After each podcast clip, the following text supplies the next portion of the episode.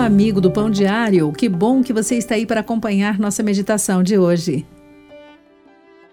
A autora da nossa mensagem do dia escreve assim: Quando meu marido e eu fomos solicitados a acolher um grupo pequeno em nosso lar, minha primeira reação foi recusar. Senti-me inadequada.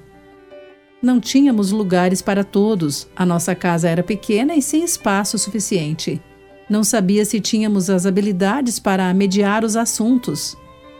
Estava preocupada que me pedissem para preparar comida, pois me faltava vontade e dinheiro.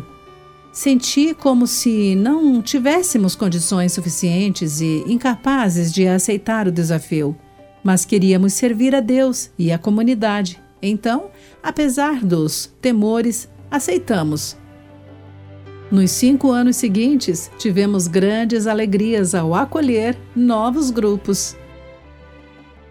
Observo a mesma relutância e dúvida no homem que trouxe pão ao servo de Deus, Eliseu. O profeta Eliseu o instruiu a dar ao povo, mas ele questionou se vinte pães alimentariam cem homens. Parece que ele foi tentado a reter a comida porque, em sua compreensão humana, não seria suficiente. No entanto, foi mais do que o suficiente, de acordo com a leitura de 2 Reis, capítulo 4, versículo 44. Pois Deus aceitou essa dádiva entregue em obediência e a multiplicou.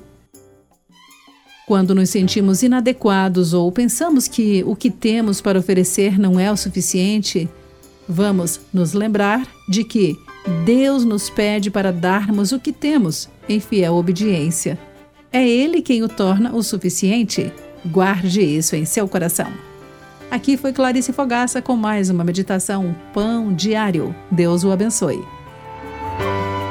Acesse o nosso site pãodiário.org para conhecer nossos recursos e solicitar o seu devocional Pão Diário, nos escreva através do e-mail rádio@pãodiario.org.